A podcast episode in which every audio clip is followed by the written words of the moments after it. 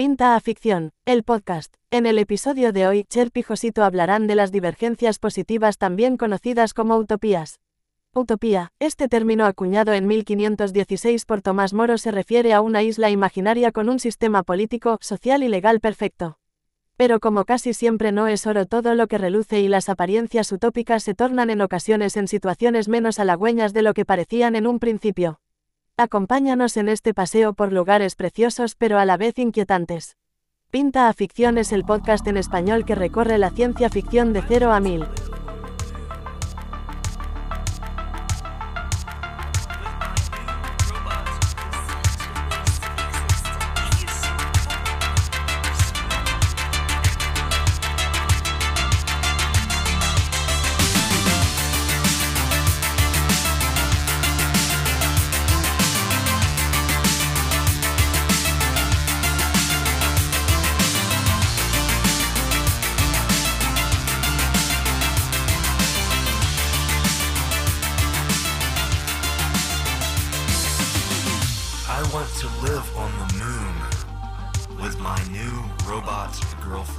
Hola amigos, ¿qué tal estáis? Bueno, después del momento zombie que hemos vivido últimamente, Sufrimos mucho. vamos a, vamos a hablar de cosas que aparentemente parece que son más bonitas, ¿no? Sí, ahora vamos a... Teníamos la duda de cómo se llamaba esto, porque la- lo que más conocemos todos es las ucronías, ¿no? O las distopías. Pero ¿cómo se le llama a una posible realidad que fuese relativamente bonita, por decirlo de alguna forma, y que no sea un caos total? Pues en teoría se- sería una divergencia positiva. Divergencia positiva. que ¿Por no sea que a ver que hay que diferenciar entre eh, realidades alternas y realidades paralelas Sí. por ejemplo una realidad alterna para que nos aclaremos sería un mundo en donde no hemos tenido el covid ni la guerra de Ucrania Algo que no ha pasado, pero que en nuestro mundo ha pasado, pero en ese mundo no. no, pasaría y entonces tendrían una calidad de vida mejor se supone, se supone Se supone. y las realidades paralelas son que cabe todo porque puede haber de todo en otros universos paralelos al nuestro Entonces hay que diferenciar eso. También tenemos que diferenciar de que una cronía, pues es un género literario que habla de una línea temporal alternativa a la realidad histórica. Entonces de esas podrían estar dentro de este, este apartado. Para el que no sepa el tema de los universos paralelos, eh, los universos en una burbuja, etcétera, etcétera, les recomiendo el episodio 2 y 3 de nuestro podcast en el cual hablamos de los viajes en el tiempo y de las paradojas que se dan en esos universos paralelos o realidades alternas y eh, pues bueno, puede ser interesante como aperitivo, ¿no? Para esto. Sí, entonces entrando en tema sería que vamos a hablar realmente de lo que es un mundo similar a una utopía, porque es algo positivo. Dentro de utopía, pues tenemos una sociedad perfecta, ideal, que necesita, todas las necesidades básicas están cubiertas, ¿vale? y no tenemos conflictos ni desigualdades. Lo típico, hay paz en el mundo, no hay hambre y no hay guerra. Qué pena que no exista. Muy triste.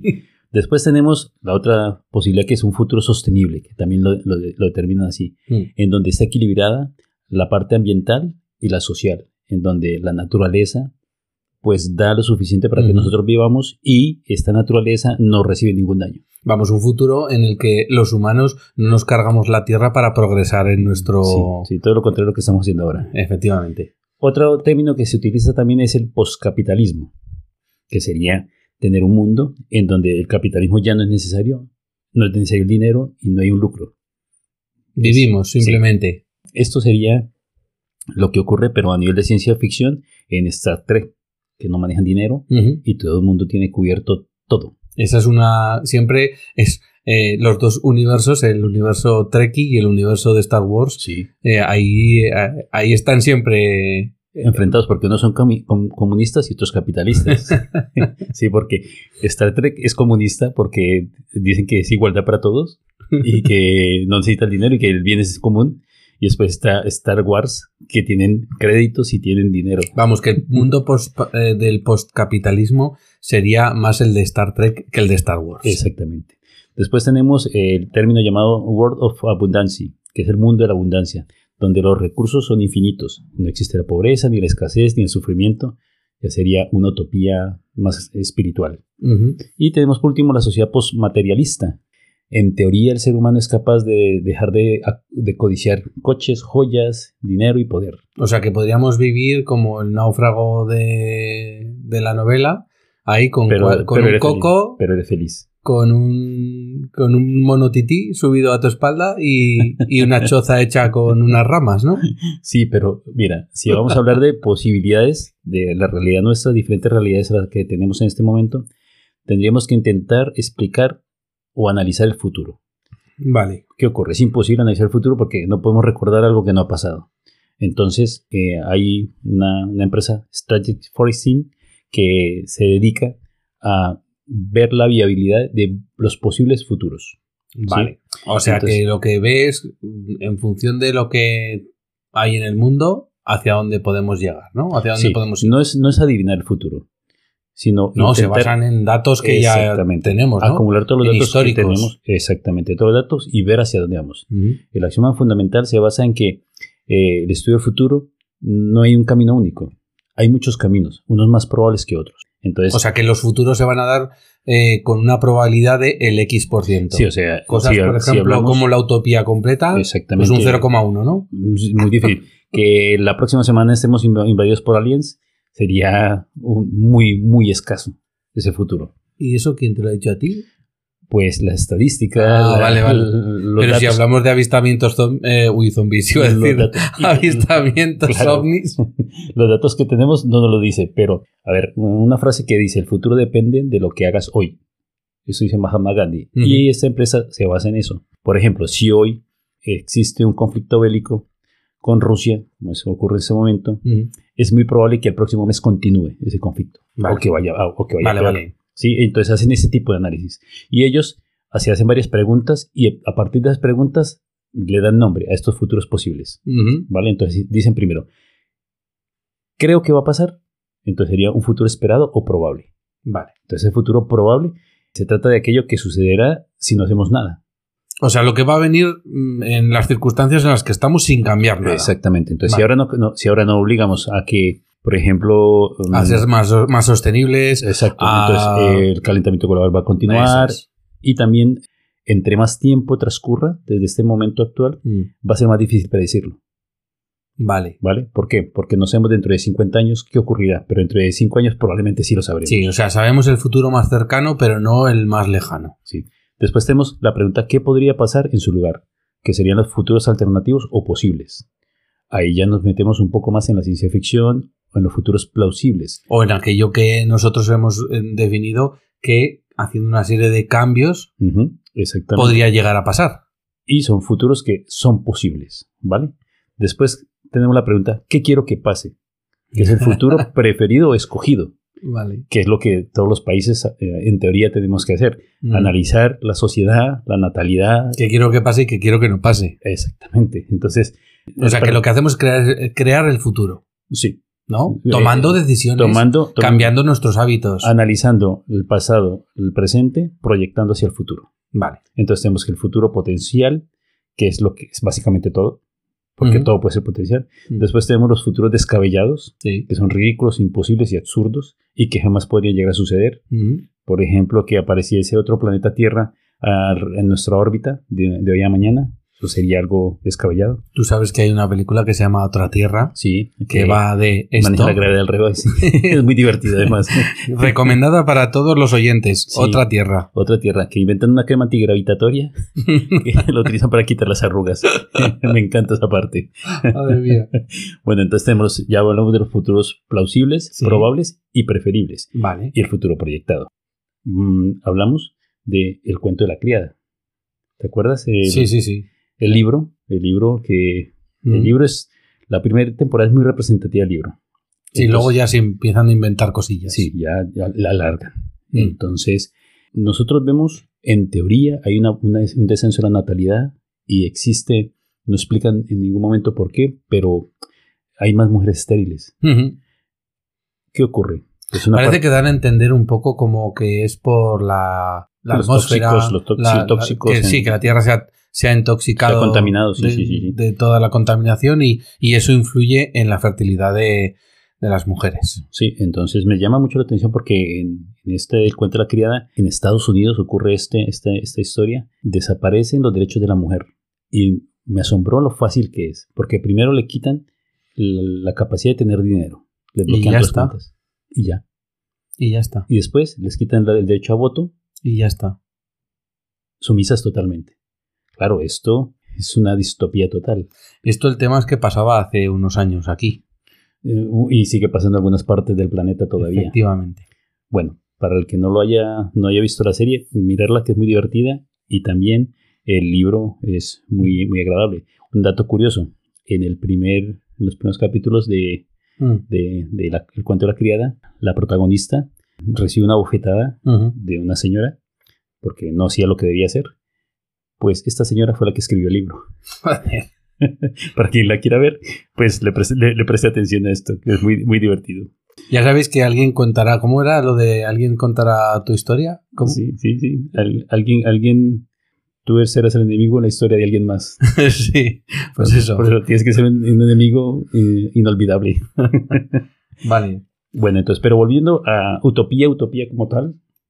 La utopía eh, que tenemos, la palabra que se inventó en, por Tomás Moro en 1516, Ujú. que instauró este género, este género utópico. Que era utopía en origen para Claro, Tomás Moro. para Tomás Moro mm, Era un lugar, ¿no? no es, no, eh, no es ciencia ficción. No, primero. no, era un, un lugar. Exacto, era un libro, un libro donde eh, está influenciado, 1516, pues está muy influenciado por esos momentos, por las, la religión, fundamentalmente, y por la forma en que se manejaba la economía, en donde llegaban a un sitio que eso iba mejorando la raza humana poco a poco, y superaban todos esos escollos.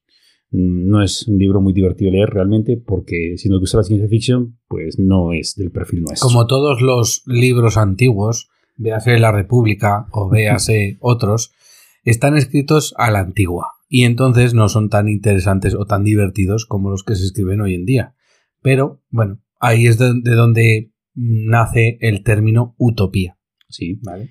Y mira, es algo curioso, pero la edad de oro de la ciencia ficción, todos sabemos de que es a comienzos del siglo XX. Todos decimos, ¿pero por qué? Pues muy simple. En esta época empezó los avances en biotecnología, reproducción asistida, tecnología informática, inteligencia artificial.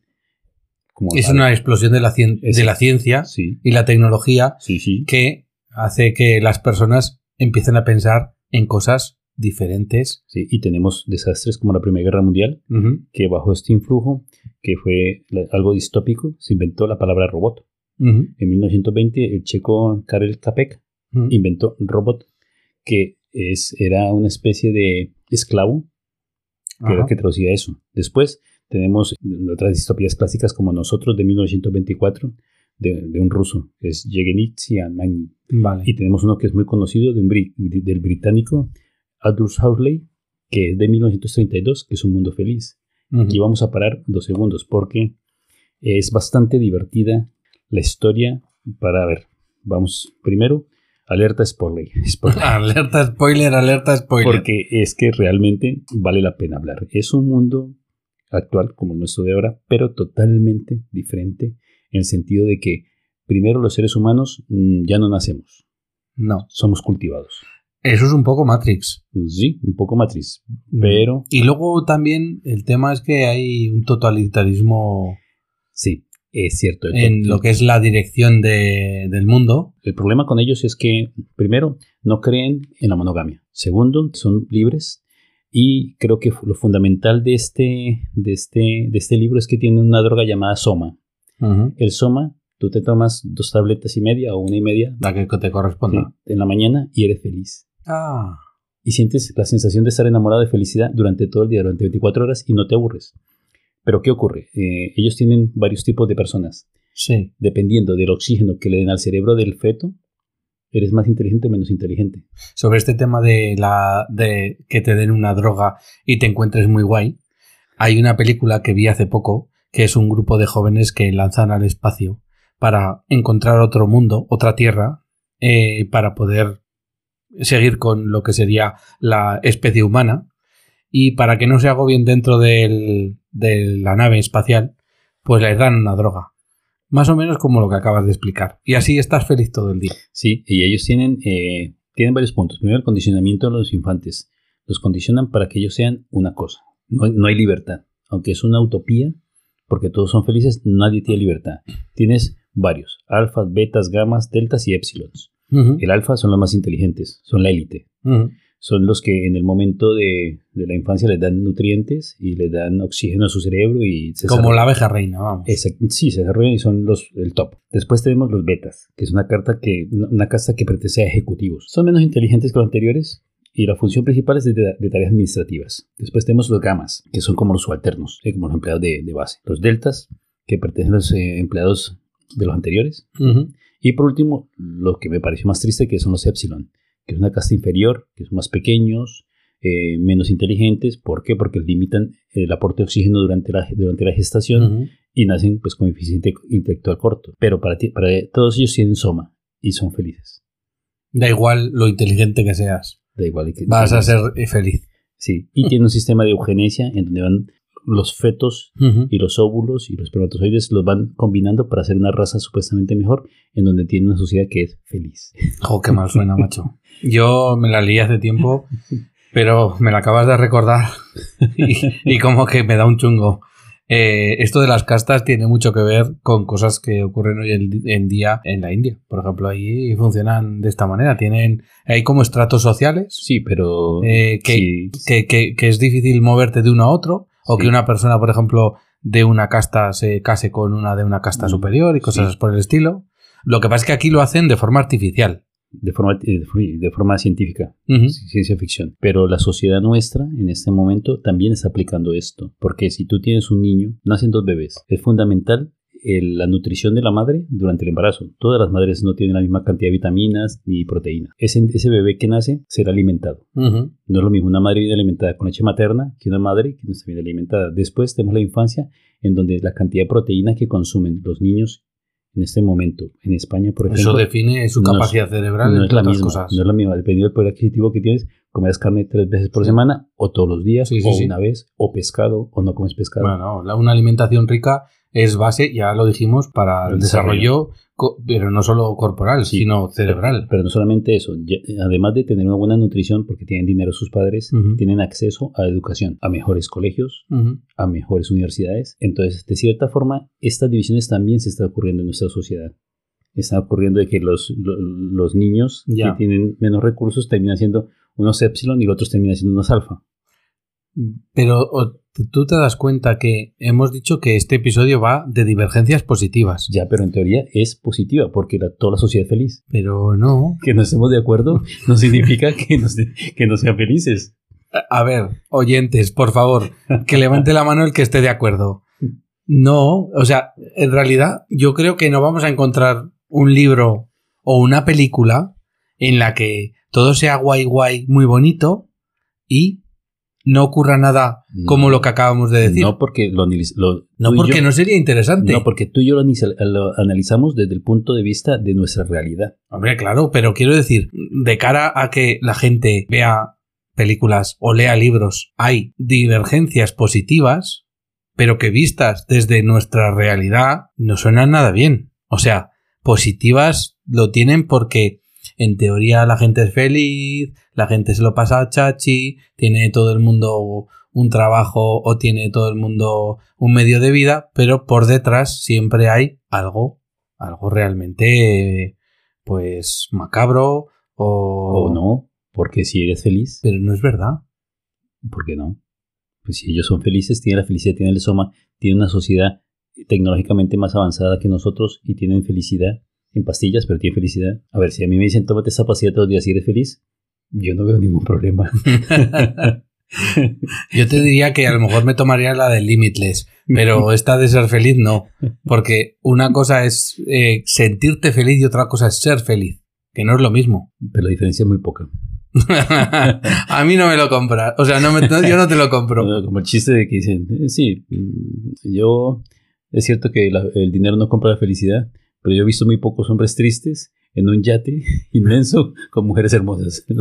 Vale, pero eso, a ver, Pero eso puede ser ser feliz o no. O sea, el, el ser feliz o no ser feliz no depende de lo que tengas o de lo que no tengas. Pero lo que yo digo aquí es que no es real. Cuando tú estás, tú, tú te tomas Ya, una, una droga vamos, como vamos, a empezar, vamos, a droga, aplazar de- de- vamos a empezar a hablar de qué es la realidad. mm, La realidad es lo que tú percibes, lo que tú, lo que tú ves. Porque, por ejemplo, a ti te dicen la parte oscura de la luna, para ti no existe porque no la ves.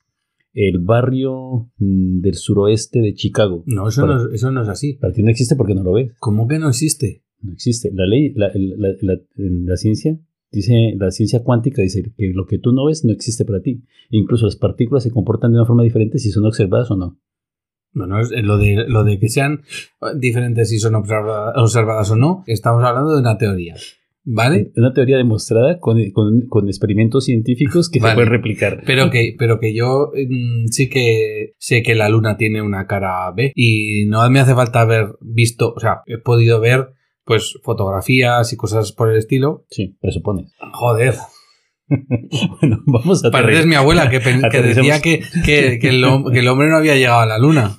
Vamos a aterrizar y vamos a hablar. La nueva Atlántida Vale. de, Francis Bacon, de Francis Bacon. Ahora este filósofo inglés pues escribió un libro pues que tampoco es ciencia ficción, pero ocurre de unos pasajeros que salen de Perú, se Ujú. pierden y llegan a una isla. Sí. En esta isla tienen un pensamiento diferente, eh, un comportamiento diferente a las personas.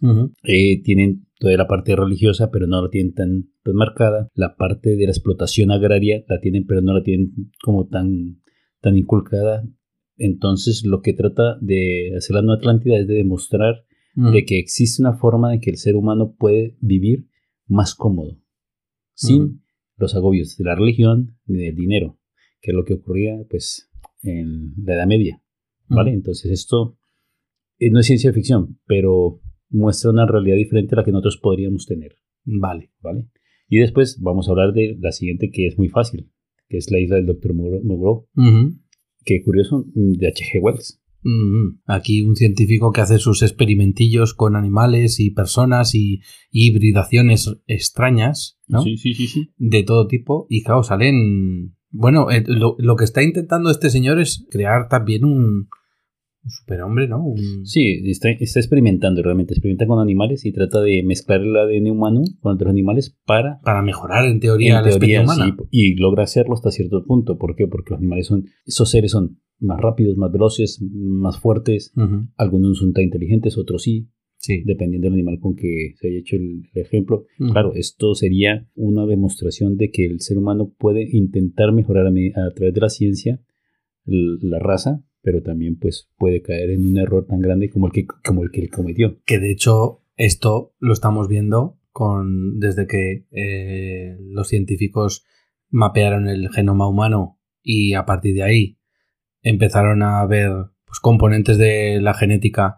que nos causan enfermedades como la, yo qué sé, pues, eh, el daltonismo, cualquier, eh, cualquier enfermedad de las que hay de origen genético y que eh, van a desaparecer. Sí, en real, realmente si logramos, ya sabemos cómo editar el ADN. Efectivamente. Eh, tenemos que la inteligencia artificial encontrarán las secuencias erróneas que seguramente. causan, que causan ciertos problemas y en principio lo que hará será curar enfermedades, Mm. corregir defectos y el problema es hacer el siguiente paso.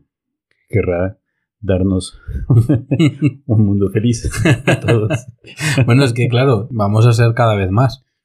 ¿No? Eh, no sé lo que va a pasar. O las inteligencias artificiales se ponen mucho las pilas y los robots nos consiguen. eh, Conseguimos en la fusión nuclear. eh, los robots trabajan por nosotros y alguien nos da una paguilla.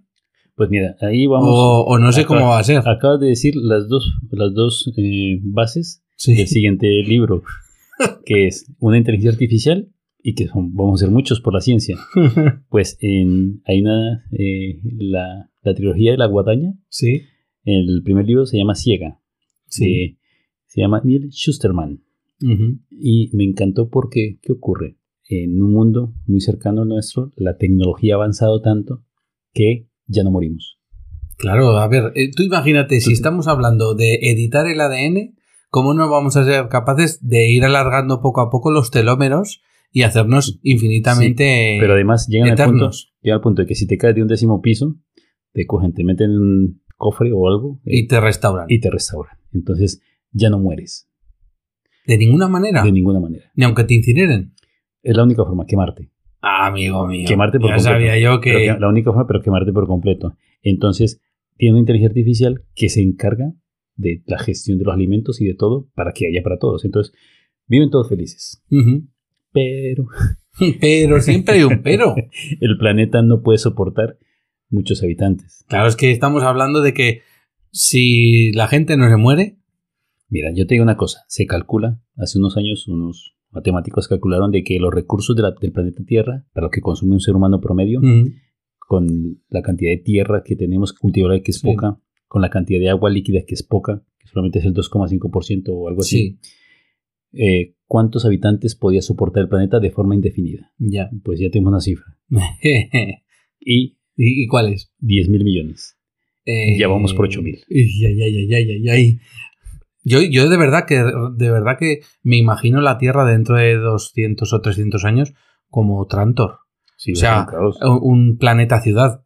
O sea, pues parecido. algo infinito que no hay ya fronteras ni nada, sino que todo está cubierto por una por, por- por una masa de urbe, ¿no?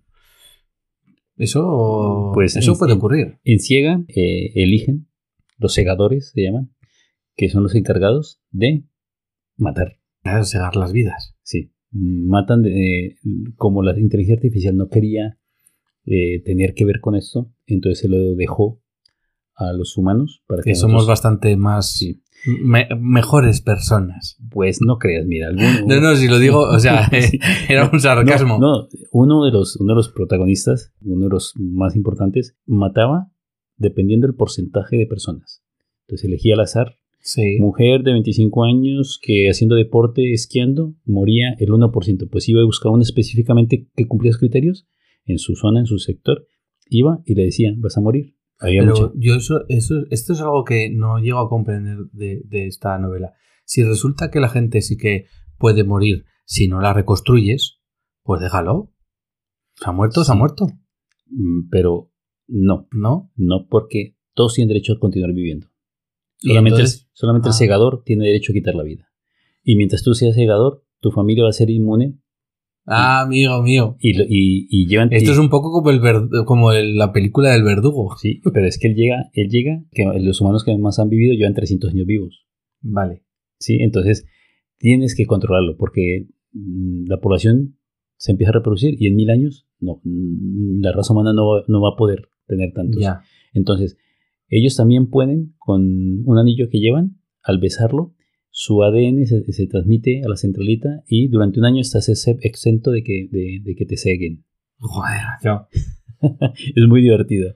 Y cuentan, pues, la historia de Citra y Rowan, que son dos segadores jóvenes que se forman para ser segadores y cuentan toda la historia de cómo aprenden, que se vuelven expertos en armas. Pero ¿ves cómo hay una parte mala? Sí. Es decir, aquí hemos llegado a un mundo en el que tenemos con la ciencia y la tecnología solucionada la vida todo. eterna. La vida eterna. Pero, salud, comida. Como somos tan idiotas que no nos hemos convertido en una especie in- inter- eh, interplanetaria, O que somos como conejos y no podemos dejar tranqui- tranquilos nuestros órganos sexuales. No, no. Por decirlo de una forma. no, pero yo digo, vamos a ver, si hemos conseguido eso a nivel genético y, y Sí. médico y de tal, Sí, sí. ¿por qué no somos capaces de llegar a otro planeta? Ay, porque. A ver. Porque no le interesaba a Neil No. Susterman. no. Porque si no se le, se le rompía la historia. porque si no mira, te has dado cuenta sí, que mira, tiene que haber algo negativo, Leí. porque, o sea, no puede ser todo positivo porque si no el libro no lo estaríamos, eh, no estaríamos hablando de Sí, ahora mira, leí, tú y leí- yo. voy a hacer un pequeño inciso que leí un libro, un corto, Mm, que, un relato que se llama Asnos Estúpidos. Entonces, en un lugar del universo están reunidas todas las especies galácticas de, de, toda la de todas las galaxias. Y habían dos libros, dos. Uno muy gordo, en donde estaban todos los nombres de todas las especies que pensaban. Y otro muy delgado, muy pequeño, en donde están las especies que, que se formaban, iban a formar parte del grupo galáctico. Ah, vale. Y del primer libro... Era como la élite, ¿no? Sí, del primer libro, el libro gordo, muchos no, no pasaban al primer libro porque se morían, una sequía, una hambruna, una catástrofe, cualquier cosa. Una super extinción, Sí, como en exacto, la Tierra. sí, exacto. Y en el primer libro, de ese libro, del, del libro gordo, del segundo libro, se tachaban muchos nombres, muchas especies. Del primero nunca se había tachado ninguno. Para poder entrar en ese, tenías que ser capaz de manejar la- el poder atómico. ¿sí? la fusión y la fisión. La fusión y la fisión, que de Entonces- momento, de momento, señores, vamos con la fisión hace mucho tiempo. La fusión, ahí Ya casi, estamos, ya casi, ya ya casi. Pues entonces decían, mira, los seres humanos, pues eh, pronto llegarán a, a estar en contacto con nosotros, porque sus naves llegarán. No, no tienen naves. ¿Cómo que no tienen naves? Entonces, ¿dónde están haciendo los experimentos con En radioactividad? la Tierra, En su tierra. Y estos son tontos y nos pues, tacharon. Vamos a tacharlos. Asnos, asnos estúpidos hacen experimentos en la Tierra. Somos bastante asnos estúpidos. Entonces, bueno. mm, Mira, vamos a hablar de una película que me encantó cuando la vi hace muchos años, en, Vale. en el año 97, de Gattaca. Gataca, vale. Eh, Sí, una película de Ethan Hawke. Sí, muy buena, porque mm, hablaban de que ya no existían ni las religiones, ni el color, no existían los países, no existía nada. Solamente se te, se te clasificaba por tu ADN. Si lo tenías guay o no. Sí, y entonces tenemos la historia de Gattaca de dos hermanos. Uno que se llama Los Hijos de Dios, o sea, tú y yo, Sí. que somos una mezcla de lo que salió al azar. Y otro que era uno manipulado genéticamente para ser mejor. Entonces cuenta la historia de los dos. Y bueno, el que no se la ha visto, pues que la vea.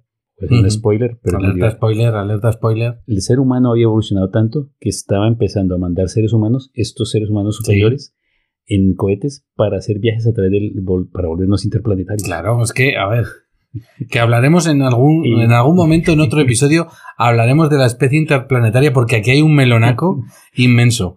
Pero de momento no. Y en la película, eh, creo que la mujer que está allí, creo que Uma Thurman, si no estoy mal, creo que era ella, coge un cabello. Uma Thurman, sí. Uma Thurman coge un cabello de, de, de- de- del chico con el que estaba Sí. saliendo y lo llevó a un sitio donde te hacían A analizar. analizar el ADN en cinco minutos y le devolvían el informe y la que la, la recepcionista que la atendió se lo, le dio el informe en un sobre le dijo te felicito, es un muy buen partido un 96% de pureza digamos de que el tío era una pasada Madre mía.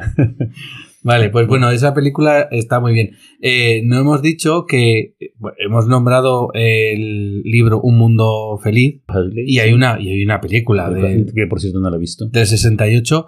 Yo no la he visto, pero no será muy mala porque es de Stanley Kubrick. De hecho, Stanley Kubrick en, en, ese, en esos años mm, parece que ahondó un poco en lo que sería este género y después hizo otra que para mí es muy rara, que se llama La Naranja Mecánica. sí es- bueno eso también Que eso también es un libro. también es un libro y también es un, un mundo diferente no una distopía bueno Ujú. sí un mundo diferente no distopía no sé es muy rara Es muy rara. Es por la película, o sea, te marcan las imágenes.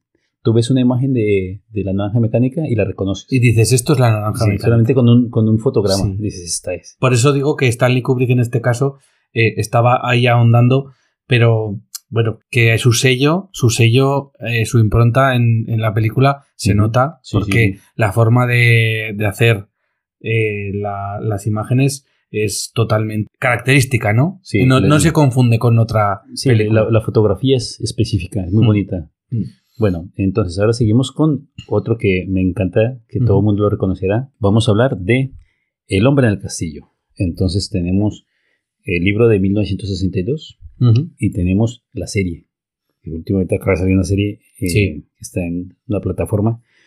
No voy a decir más nombres porque No, no, no, no, no. Plataformas no. Últimamente decimos muchos nombres de, de, todo, De cosas donde se venden cosas. Sí.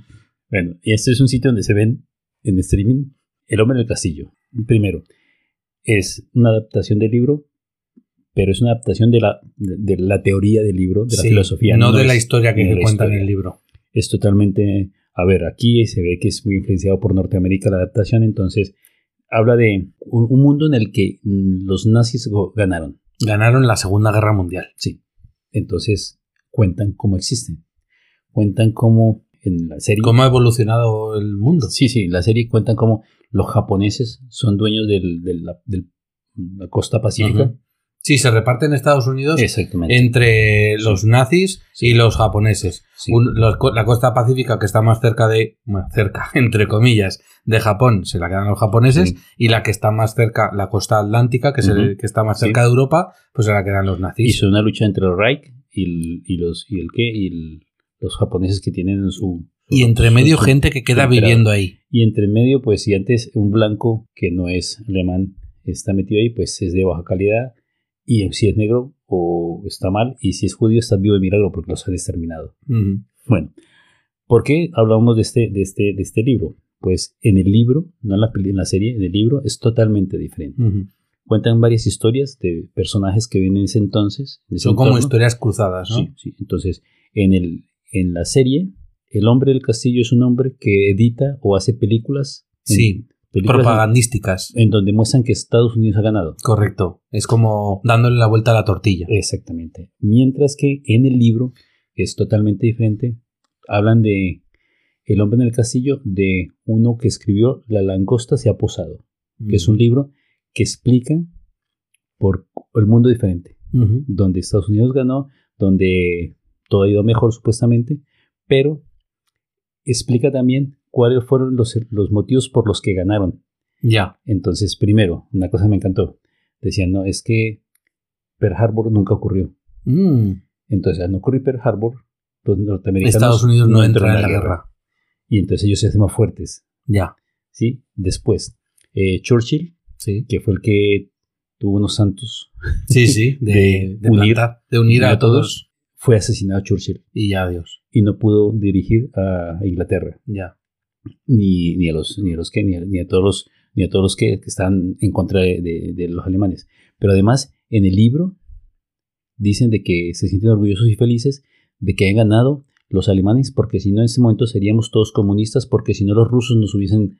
o sea, Vale, vale, Darte sí, cuenta sí. cómo venden la, Sí, es una forma muy guay de vender la película. Pero además es un mundo, una, una utopía, porque ¿qué ocurre? En el libro. Los rusos, digo, los, los alemanes han sabido vender las cosas. Primero, gobernar toda Europa. Después, gobernar toda América, claro.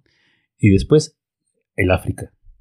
Hasta Y- que dominan todo el mundo. Sí, se dominan todo el mundo. Pero no se quedaron con eso. Después colonizaron la Luna. Venga. Y después mandaron viajes a, eh, a cohetes a Marte y están colonizando Marte. Vale. Entonces, en ese momento, los alemanes han logrado, con su forma de ver las cosas y de trabajar, dar a una sociedad humana que es interplanetaria en el libro. Bien. Bueno, Entonces, es- es- esto en realidad no tiene nada que ver con la serie. No, no tiene nada que ver con la serie, pero ese es el hombre del castillo. que- Pero claro, ahí había una base que, que era interesante, que es que los nazis habían ganado la, la Segunda Guerra Mundial. eso es lo que... lo Entonces, que- pues ahí te sale una serie medio buena. Yo creo que el libro es un poquito mejor. el, libro es, eh, el libro no es largo, es relativamente corto, es divertido porque te plantean mm, realmente, ellos, ellos ven que como el que gana la, el que gana la batalla cuenta la victoria, ¿no?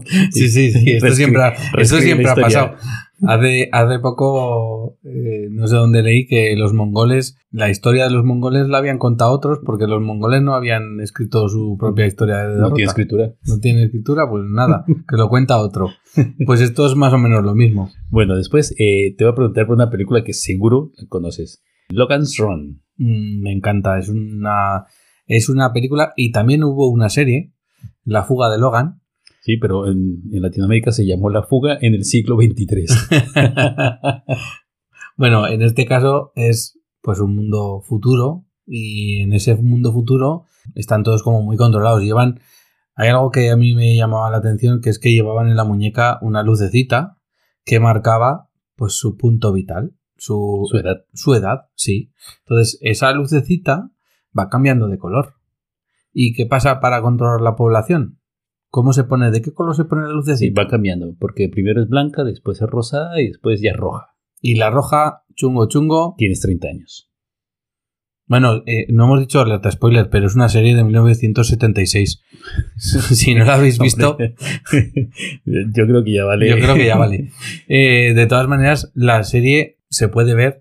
Sí, O sea, la serie, A ver, tiene la, efectos, serie, tiene- la película, la película- todavía más, la porque más. para mí la película Sí, está muy bien. La película tiene efectos de, de- de su época. De su época, pero da igual, la historia es buena. La Sí. historia es muy buena. Es, eh, transcurre supuestamente el año 2274.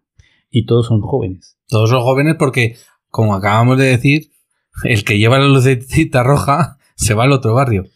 Y además, todos son guapos. Esto es algo que me sorprende. Yo creo que era para vender entradas en el cine. No sé, todos jóvenes. Bueno, las chicas eran guapísimas. Sí. Los chicos, no sé, no, no te podría decir porque. Pero majos también. Sí. Entonces, cuando la luz se ponía roja, ellos hacían como un rito de, de- de ascensión Sí, hasta luego. y todos eran vaporizados por un láser, Y ya está. Por medio de una inteligencia artificial. Qué curioso. Oye, estamos con las inteligencias artificiales. Bueno, no vamos a... Esto, esto en realidad mm, no os estamos destripando la película porque pasa enseguida. Sí, sí, Eh, sí, quiero decir que cinco es, minutos. es, es lo que, es lo que hay. Sí. Luego, evidentemente, mm, toda la historia va en torno a... ¿Cómo se llama la película? La fuga de Logan. ¿Quién es Logan?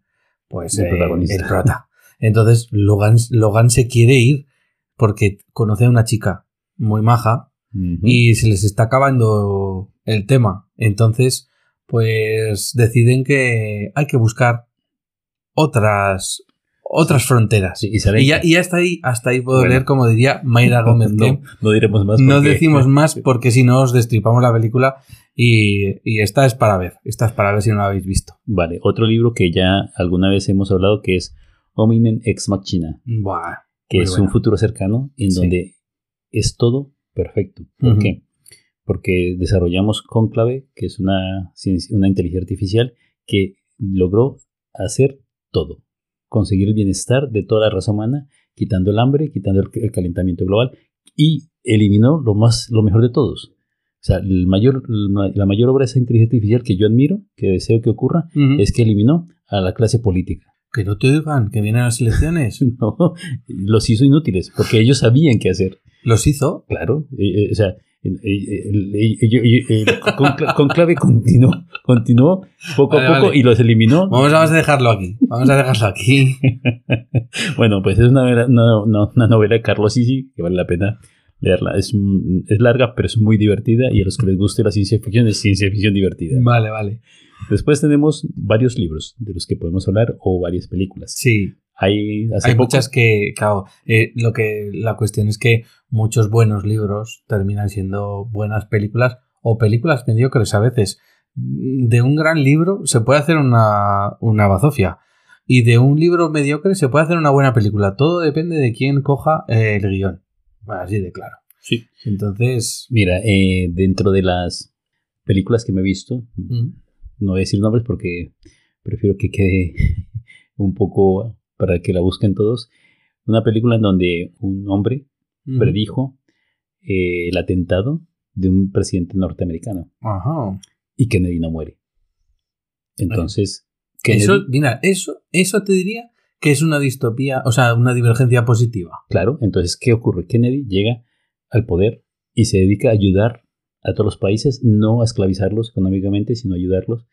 Y además de eso, decide buscar a las personas que tengan esa tendencia a poder mm, de una forma sobrenatural, Sí. pero buscando científicamente, eh, todos esos que tienen capacidades especiales de detectar mentiras, de saber, de ver un poco el futuro. Para que Sí, esa gente sea la que impulse todos sus todas sus y políticas. para- Y para, cultivarlos y que sean cada vez mejor.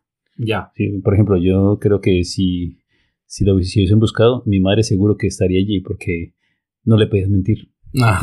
Lo detectaba Lo siempre. detectaba siempre. Entonces, ¿qué ocurre? Es, entonces, es una divergencia positiva a que tenían una capacidad extrasensorial los humanos Vale. o que fue buscada. vale, vale. Después tenemos eh, pues otro libro que es divertido que se llama Ana de Yamaniti Nicoló que me gustó mucho porque es reciente, relativamente reciente, y un virus que empieza en Bélgica, se extiende por todo el mundo y todos los niños se infectan. Y solamente cuando tú creces, mueres. Ya. O sea que no hay, no hay adultos. Solo, solo hay niños. solo hay niños. Y viven así. Vale. Y no, no cuento más porque es un poco, tal vez un poco posa- posapocalíptico, entonces Entonces no- ya no no- es tan positiva. no entre mucho allí. Vale. Después tenemos una serie muy divertida que se llama Fringe. Fringe. Bueno, esa, esa serie eh, recomendadísima a cualquier persona que nos esté escuchando. Te- tenemos cinco temporadas. Pues una pasada. Son cinco, ¿no? Sí, cinco temporadas. de, la- pero, de- ¡buah! de unos personajes que al final son como tu familia. Para Sí, mí, Walter, Walter y Walter Nativo son familia mía. Sí, de septiembre del 2008 a enero del 2013. Y vale la pena verla porque es que te diviertes, además de que manejan diferentes partes de la ciencia ficción. Sí, Tanto los mm, mundos paralelos como las realidades alternativas y los se superpoderes. mezclan. Ahí, en este caso, se mezclan las dos cosas. Realidades alternativas, mundos paralelos.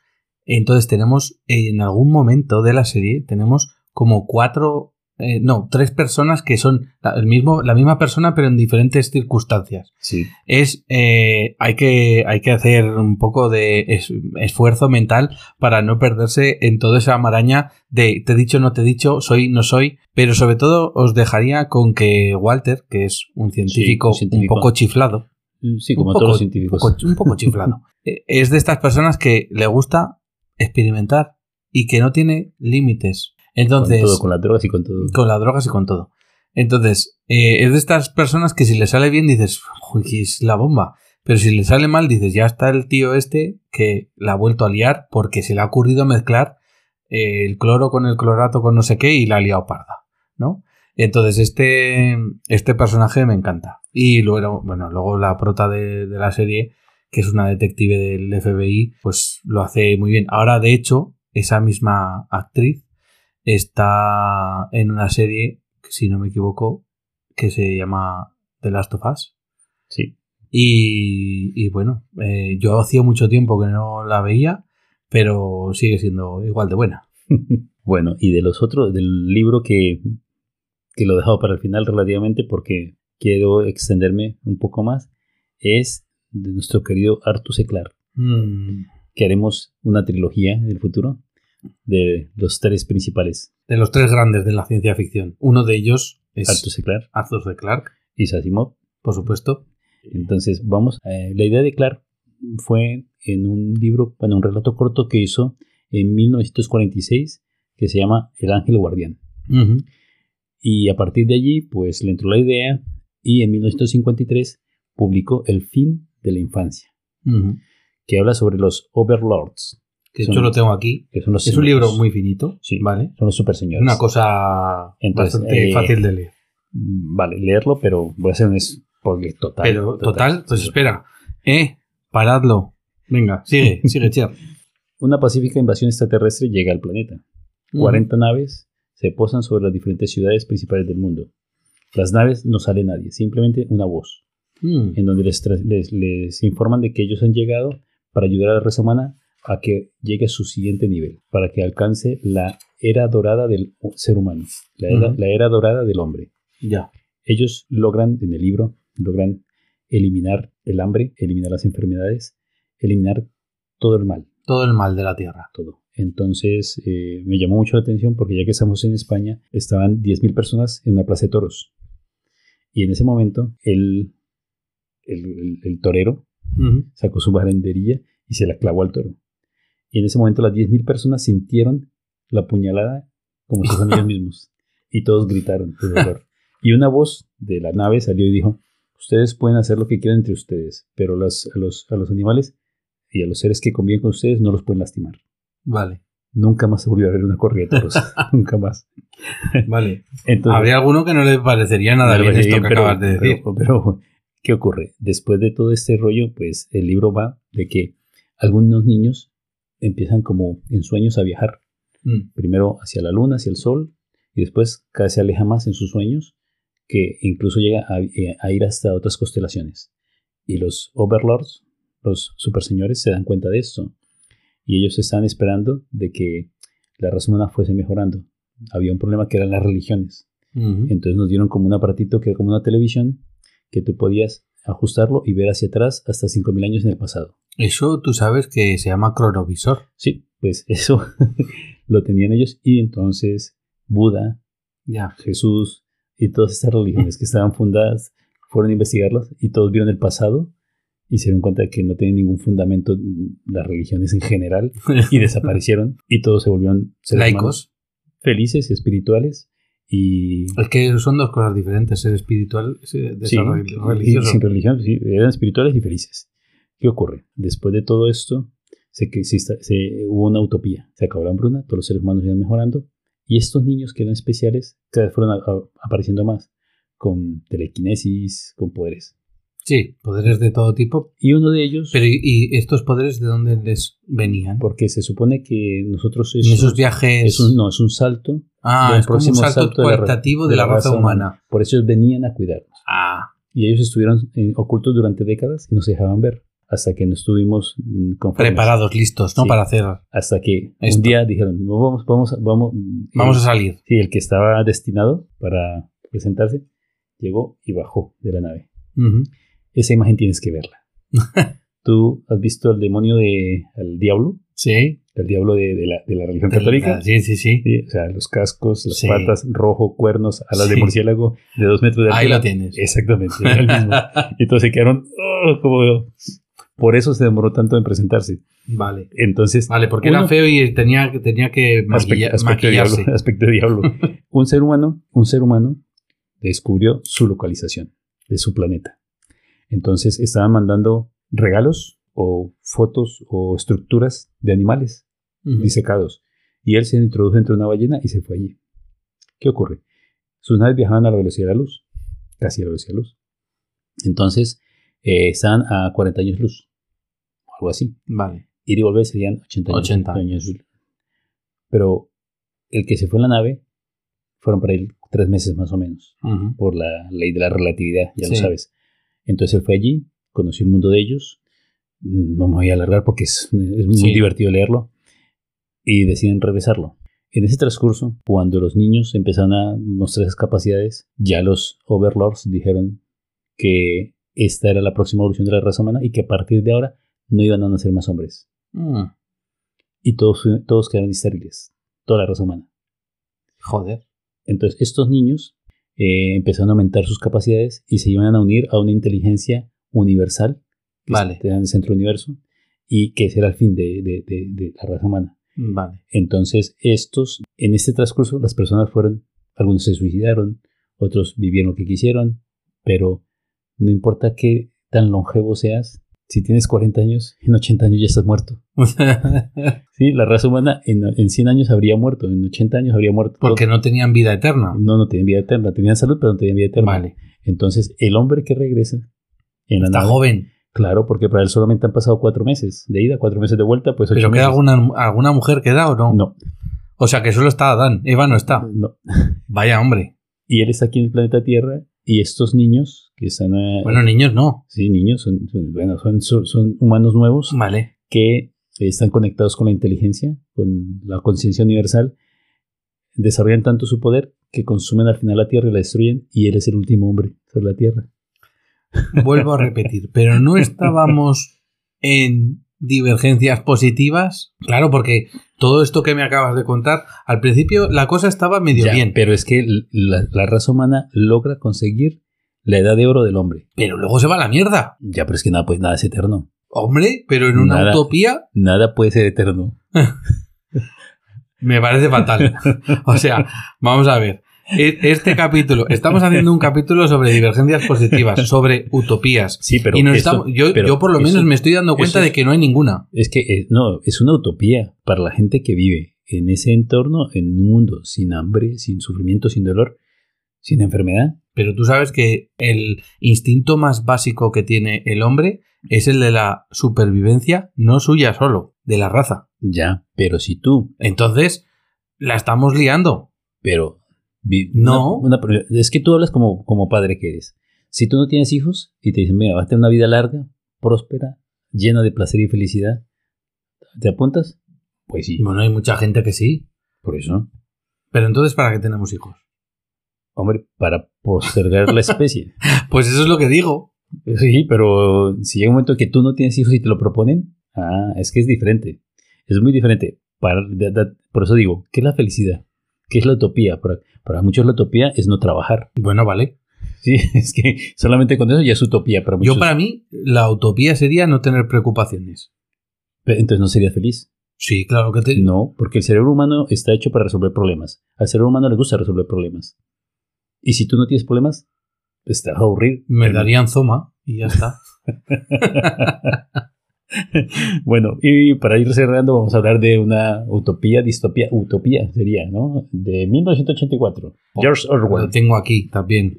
Y me encanta porque la portada de este libro es una tele esférica que tiene dos antenas y un ojo, Sí, porque lo característico de 1984 es que no se observan. tenemos el gran. Tendremos tenemos el gran hermano, El el, gran- Dimaco. ¿eh? De ahí viene la- el famoso reality Pero tú de Telecinco, el gran hermano. sabes que notemos, y, y no solamente nos ven, sino nos escuchan. No, no, nos ven y nos escuchan. Perdón. Con los, con, las- con los altavoces inteligentes que tenemos, con los móviles y las cámaras. Eh, entonces es, es un estado totalitario, como muchos Mira, mira, De- tú, tú ves que, que cuando, de los que estamos hablando. cuando Orwell escribió, eh, escribió su novela, sí, hizo un anuncio público y dijo, sí.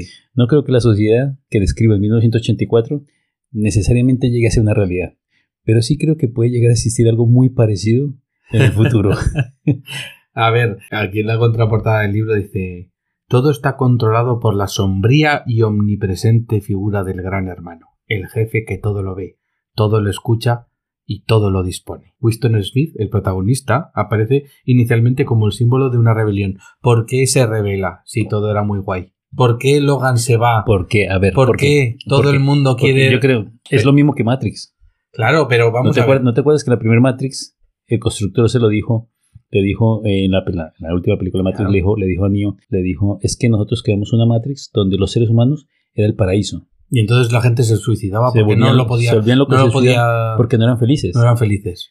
Un hombre no puede saber lo que es la felicidad y el sufrimiento, de, la felicidad sin el sufrimiento. Ya, ya, ya. Yo, yo me, de esa peli, me, de una de las, de una de las, de las películas de Matrix, me quedo con una frase de uno de los, bueno, de un traidor, de un Judas, que dice, pero yo quiero volver sin acordarme de nada de esto, mientras siendo está famoso. siendo famoso, mientras está Sí, comiendo siendo- un siendo un un gran cantante, dijo, sí. O sea, el tío al final quiere vivir mejor. Entonces, vivir mejor mola.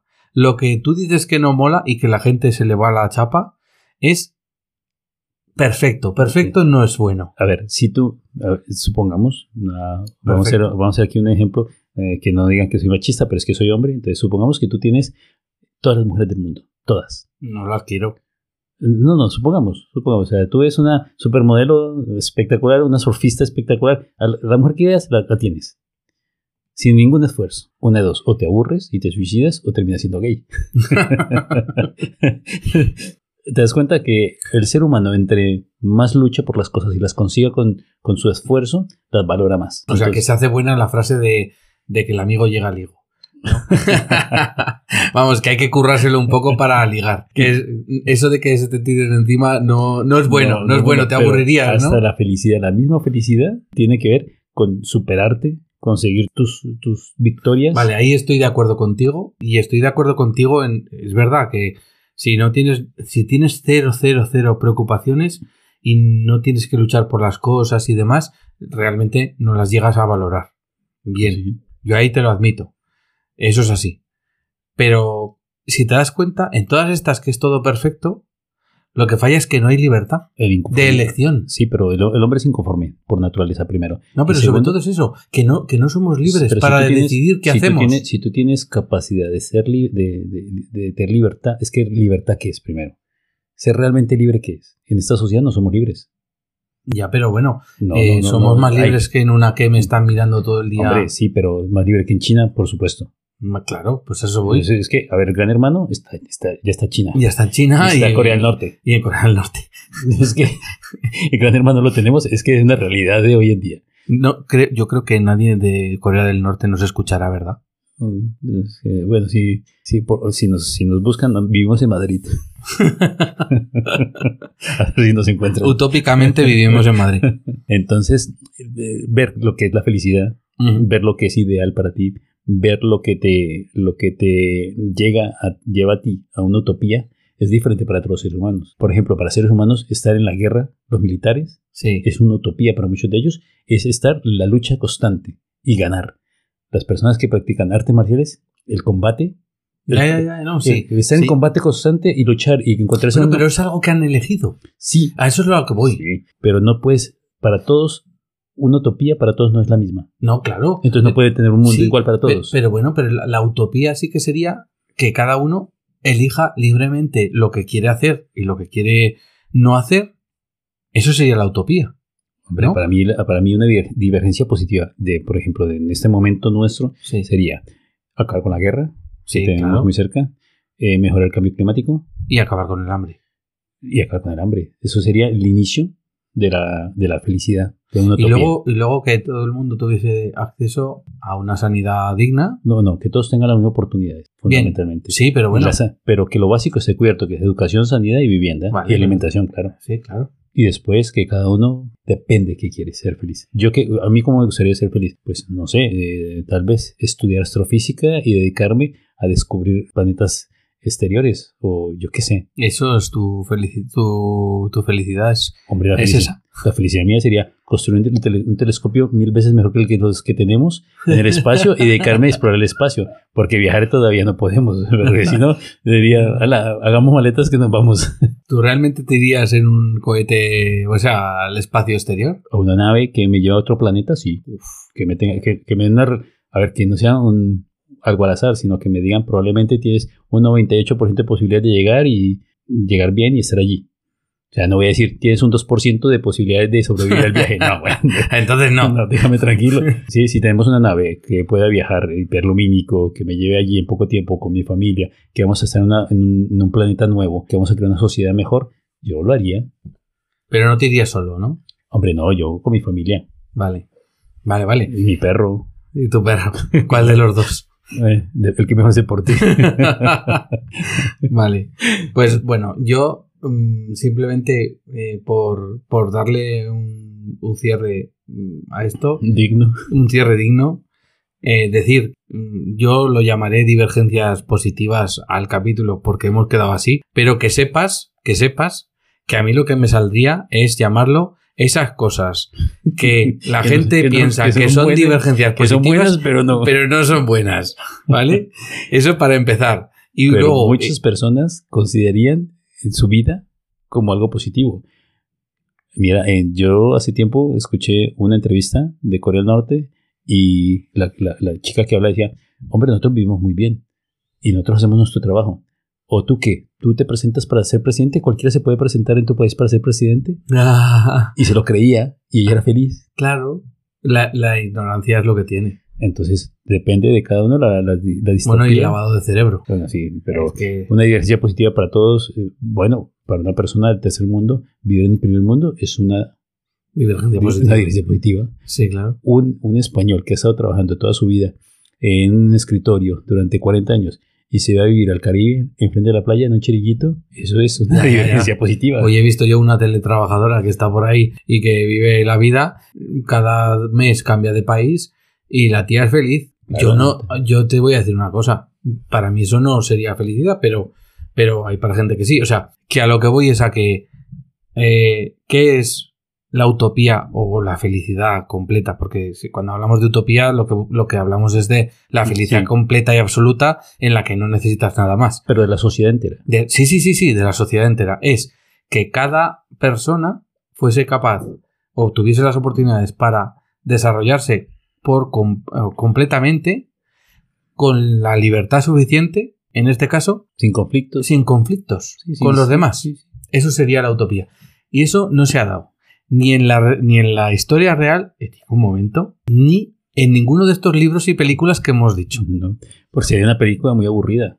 Claro, pues a eso iba yo. Si lo he dicho antes, que es que la gente no iba a ver esa película o a leer ese libro. Pero la gente hubiese dicho, oye, pues si resulta que en la siega no hay un señor que cuando llega el momento corta lo que haya que cortar, pues ese libro no se lo hubiese leído ni Perry. Mm, Claro, entonces, a ver, no- a nosotros nos gusta leer cosas interesantes que llamen la atención. Si es todo felicidad, El giro argumental nos encanta.